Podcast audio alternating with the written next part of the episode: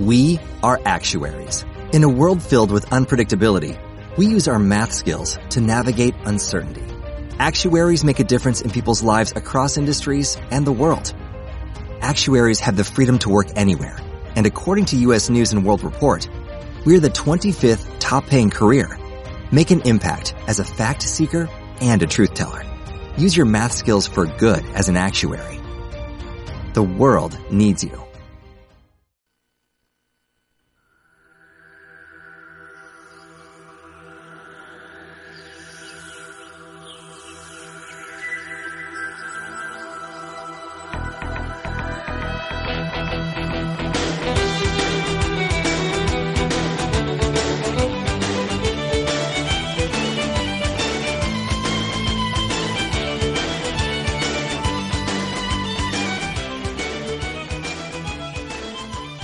En Radio Tamaraceite, Onda Parroquial, Educando con Amor, con Pino González y Guillermo Santana.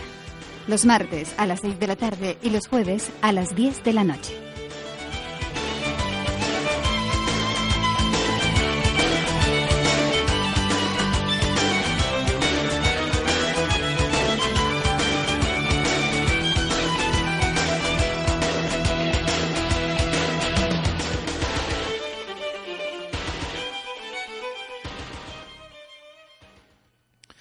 Hola amigos de Educando con Amor, al micro Guillermo Santana y tenemos otra vez eh, a nuestro invitado Felipe Quintana que hoy nos viene a hablar del feedback o la retroalimentación en la educación.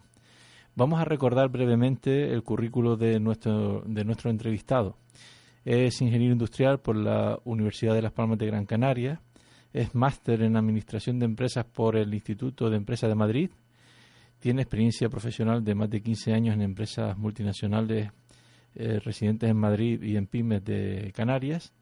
Y también ejerce como docente en la Escuela de Negocios del Instituto de Escuela de Madrid, de Instituto de Empresas de Madrid, desde el año 2006, donde ha recibido menciones especiales a su labor mm, docente y premio al mejor profesor. Bienvenido una vez más a nuestro programa, Felipe. Muy buena, Guillermo. Gracias por invitarme a vuestro programa. Pues gracias una vez más por, por participar en, en, nuestro programa, aportando pues tu, tu conocimiento, tu, el resultado de, tu, de tus pesquisas, de tus investigaciones en este mundo de la, de la docencia, ¿no?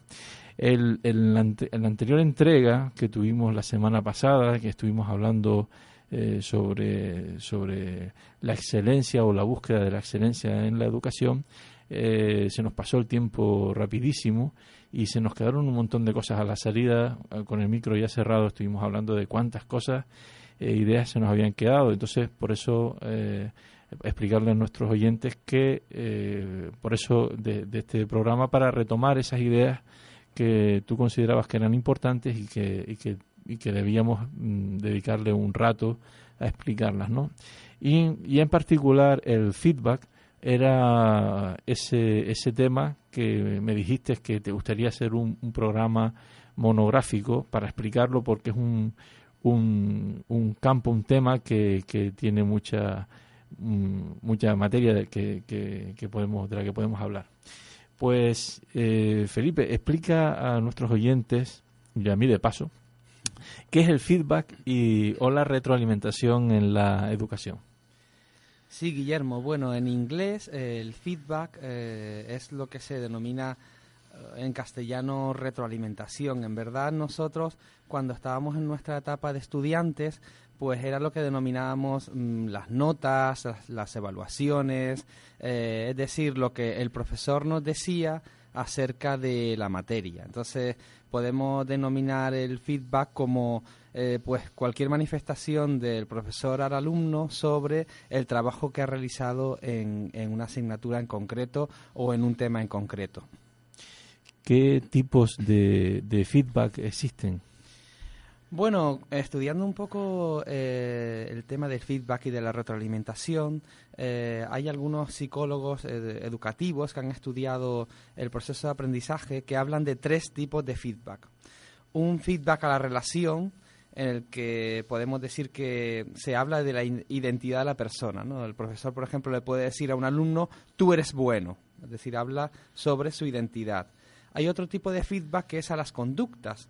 Es algo así como decirle a un alumno, lo has hecho muy bien. Es decir, estamos hablando sobre las acciones que ha realizado la persona.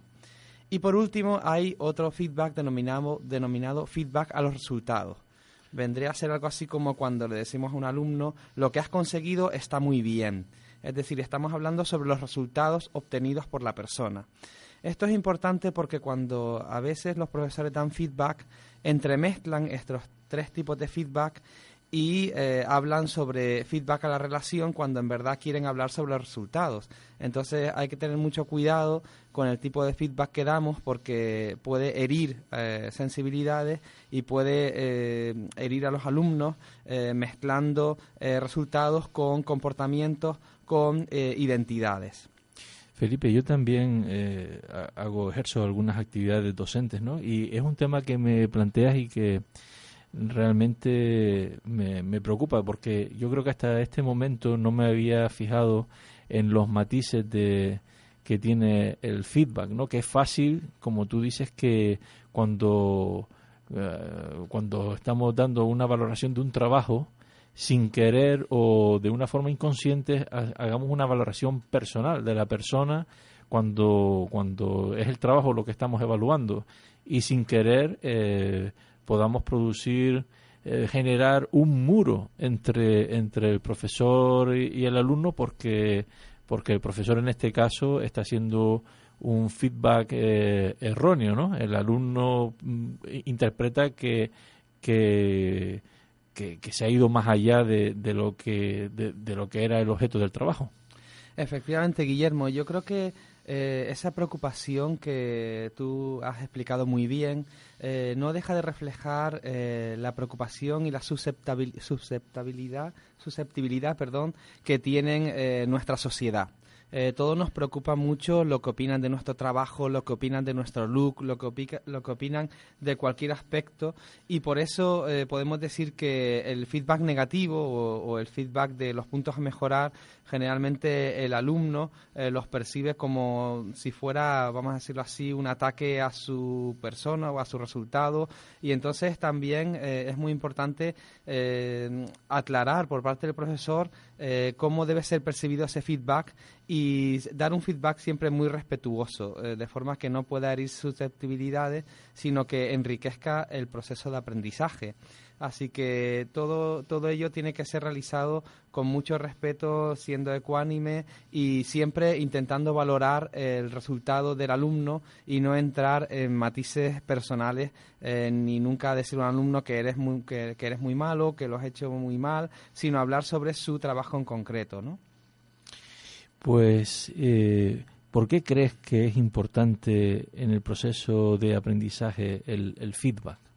Bueno, pues uniéndolo a la pregunta anterior, eh, el alumno está muy receptivo. Cuando sabe que va a recibir una valoración por parte del profesor, el alumno, vamos a decirlo así, eh, abre todos sus canales de, de recepción y por lo tanto el profesor puede aprovechar esto como una oportunidad para que el alumno pueda seguir aprendiendo. Es decir, eh, si tú a un alumno, a un trabajo que ha, realizado, eh, le comentas en ese momento, oye, pues mira, has hecho, has dado este comentario, pero podías haberlo complementado con esta otra cosa. Pues en ese momento, como el alumno está tan receptivo, eh, va a seguir aprendiendo. Al mismo tiempo, el feedback es un elemento motivador para el alumno, es decir, cuando todos hemos sido alumnos y cuando no recibimos cuando no recibimos feedback a tiempo o no recibimos feedback sobre nuestro trabajo nos desmotiva para hacer un trabajo posterior. En cambio si uno eh, utiliza el feedback eh, como mm, siendo profesor para darlo a los alumnos de una manera estimulante logramos alumnos motivados y logramos optimizar el proceso de aprendizaje al mismo tiempo el profesor siempre tiene que ser un guía en el proceso de aprendizaje. Es obligación del profesor dar este feedback para conseguir que el aprendizaje fluya de una manera mejor eh, en el alumno. Eh, y por último, también este feedback nos permite desarrollar un proceso de empatía con nuestros alumnos y personalizar la enseñanza, de forma que el alumno no sea percibido o no tenga la sensación de que simplemente es un número o que el profesor ni siquiera sabe su nombre, sino aprovechar para eh, pues personalizar ese feedback de forma que el alumno perciba que el profesor lo está dando exclusivo para él. Esto que me comentas del feedback, eh, oyéndote hablar, eh, me viene el paralelismo que hay entre, entre un alumno y un hijo y un profesor y un padre, ¿no?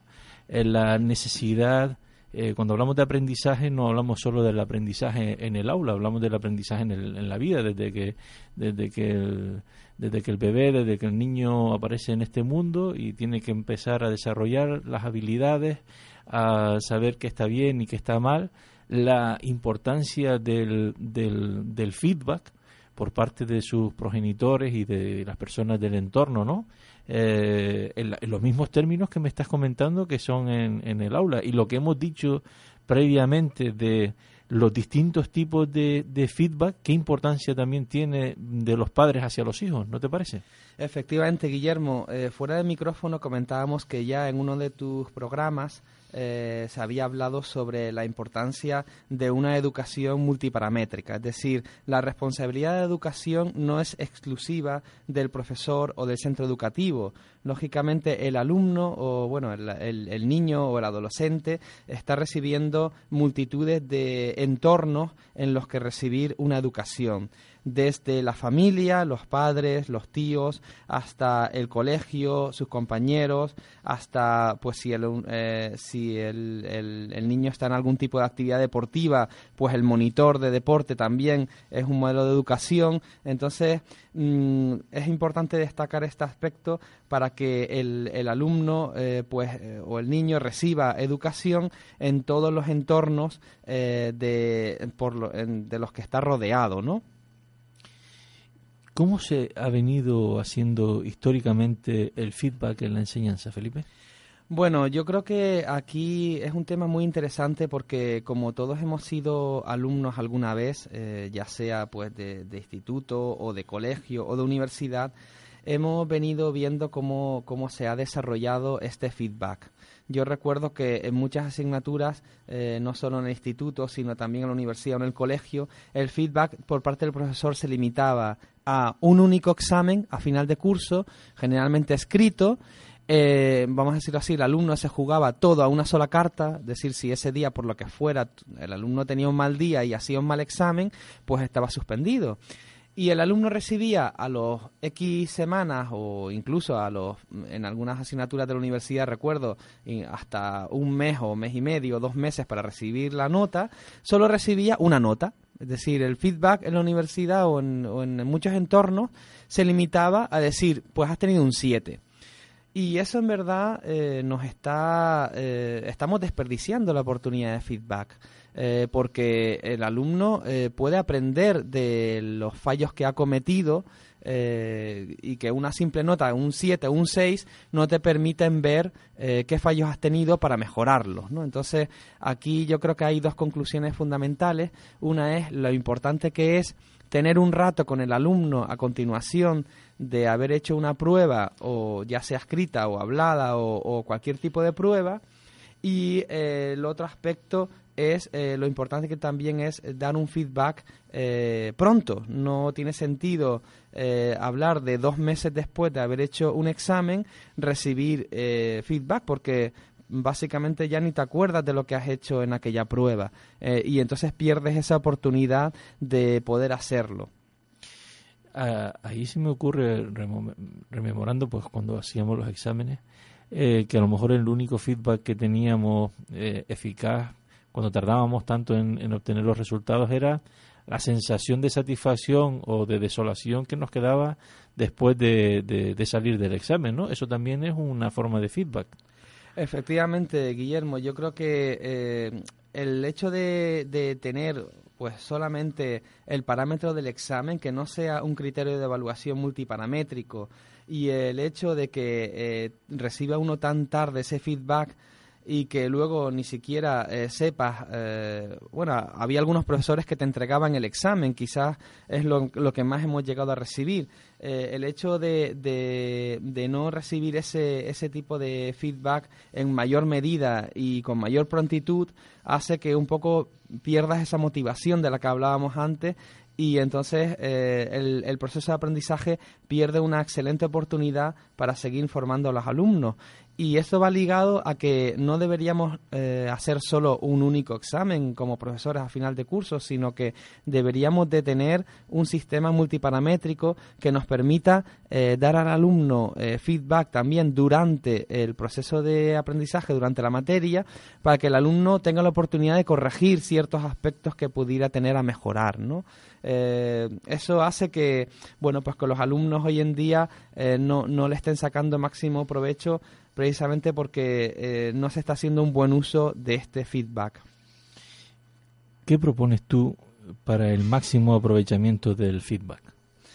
Bueno, pues yo creo que en la conversación hemos ido eh, sacando algunos parámetros que nos pudieran ayudar. Eh, un, uno básico es establecer un criterio de evaluación multiparamétrico, que no dependa solo de una única prueba escrita final de curso, sino que podamos llevar una especie de evaluación continua en la que eh, vamos dando al alumno pautas y que el alumno pueda llevar un poco al día la materia, estudiando un poquito cada día eh, haciendo no solo un único examen a final de curso, sino también trabajos intermedios, trabajos en equipo, etcétera, que nos permitan ir dando esa eh, evaluación, eh, ese feedback a medida que va avanzando el curso.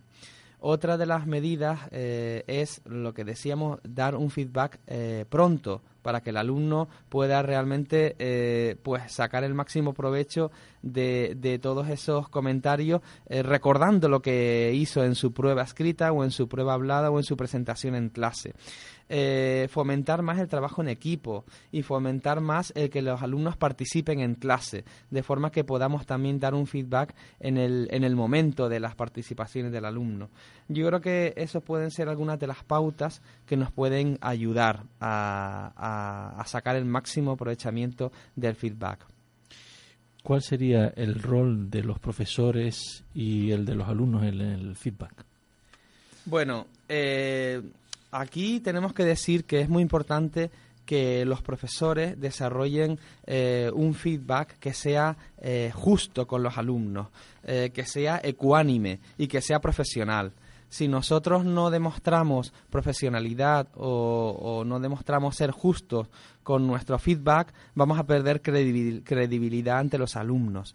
Luego también es muy importante que sea un feedback personalizado.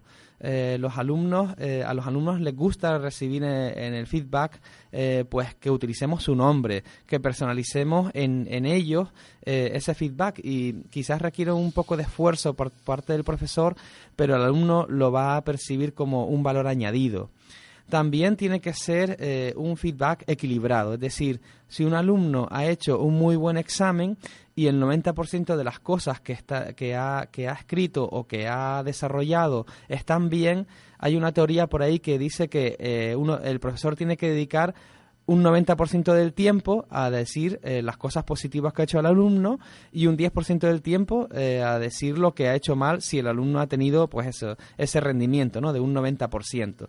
Eh, muchas veces los profesores nos centramos en solo criticar y solo hablar de los aspectos negativos, cuando en verdad si hablamos también de los aspectos positivos, estamos reforzando esas cosas que ha hecho bien el alumno y siendo justos con ese feedback. Eh, también tiene que ser un feedback eh, en su justa medida en cuanto a cantidad. Es decir, no podemos ni abusar del feedback porque estaríamos impactando demasiado al alumno, eh, ni tampoco dar un feedback escaso, que el alumno se sienta que está abandonado, ¿no? Tiene que haber una involucración por parte del profesor en el feedback. Y también es muy interesante que sea un feedback bidireccional. Ya no estamos hablando solo de que el profesor le dice a los alumnos eh, aspectos sobre cómo lo han hecho, sino que es bueno que también el profesor está abierto a recibir feedback de los alumnos que le pueda permitir reorientar un curso o profundizar más en determinados aspectos que está viendo que no están quedando claros. Eh, es decir, que tiene que ser un feedback bidireccional. Este, este aspecto me llama la atención, ¿no? Siempre cuando, ahora cuando hemos estado hablando, eh, eh, pensaba que, claro, que, que, los alumnos eran los únicos que estaban en, sujetos al aprendizaje, pero el profesor también está sujeto a un aprendizaje continuo, ¿no? A una evolución como docente, como profesor, para, para, para mejorar, para mejorar las técnicas, para llegar a su a sus alumnos para mejorar las técnicas para dar las materias, ¿no? Efectivamente, Guillermo, yo creo que es muy interesante observar eh, cómo eh, la clase está viva y cómo la clase puede ir orientando a un profesor eh, a, profundizar más en unos aspectos que en otros. si, por ejemplo, muchos alumnos han hecho mal un examen, quizás es un indicio no de que los alumnos sean malos, sino también de que el profesor no está llegando a esos alumnos.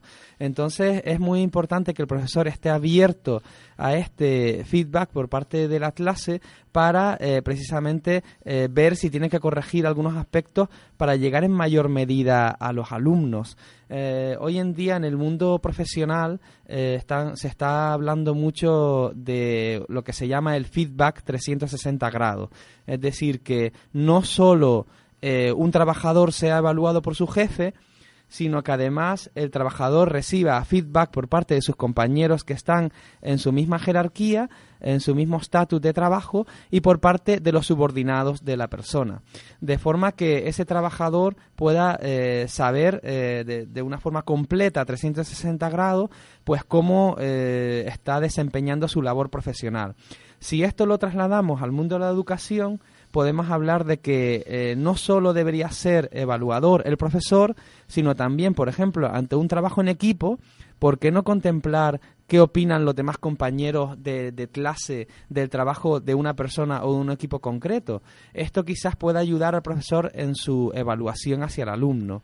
No hacer que el 100% de la nota depende, dependa de la evaluación de otros alumnos, sino contemplar, por ejemplo, un 20% o un 30% de la nota del alumno pueden ser qué opinan sus compañeros o qué evaluación dan sus compañeros sobre el trabajo de dichos alumnos.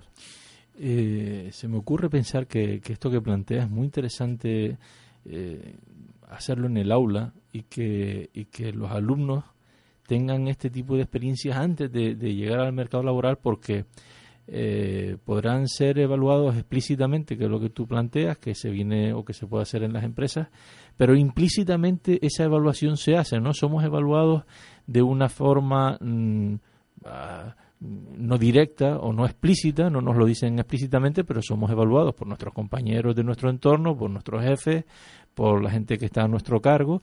Todos ellos tienen una opinión de cómo hacemos nuestro trabajo y qué mejoras podemos hacer nuestro trabajo, pero ese tipo de, de, de experiencias y la dificultad real que, que, tiene el trabajo muchas veces, más allá de lo que es la, la dificultad técnica del trabajo, es la dificultad de las relaciones profesionales, las relaciones eh, personales en el entorno de trabajo, que ese tipo de, de, de, de empatías o de, colocarte en, en, la visión que tienen los otros, ¿no? de tener la humildad de poder aceptar el criterio de los otros tan que, que sea tan tan factible como, como el tuyo, que ese tipo de experiencias no, no las empiezas a tener a partir de los 18, los 20, los 22, los 25 años, ¿no? Que las puedas tener cuando todavía, eh, cuando todavía estás en el proceso de aprendizaje y, y, no llegar a tener esa experiencia tan tardía. ¿Qué, opinas tú de, esto? Efectivamente, Guillermo, las empresas de hoy en día se están quejando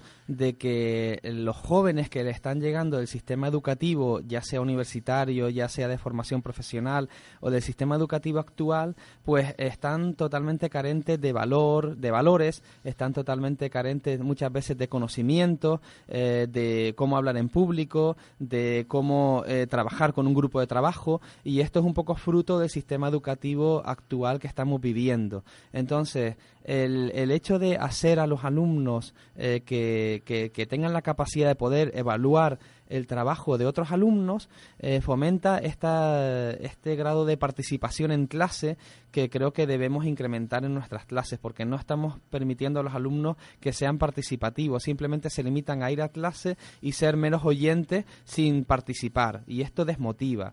Entonces, cuando tú haces que el alumno pueda votar sobre el trabajo de sus compañeros o evaluarlo, los estás convirtiendo en jueces, les estás permitiendo que tengan un criterio de evaluación, estás haciendo que estos alumnos estén más atentos al trabajo de sus compañeros y, ¿por qué no?, crear ese toque de competencia que muchas veces nos hace superarnos, como en el deporte, ¿no? Eh, los alumnos se van a intentar esmerar para que los otros alumnos evalúen en mayor medida su trabajo. Sin duda, hacer a los otros alumnos participar en el sistema de evaluación es algo positivo.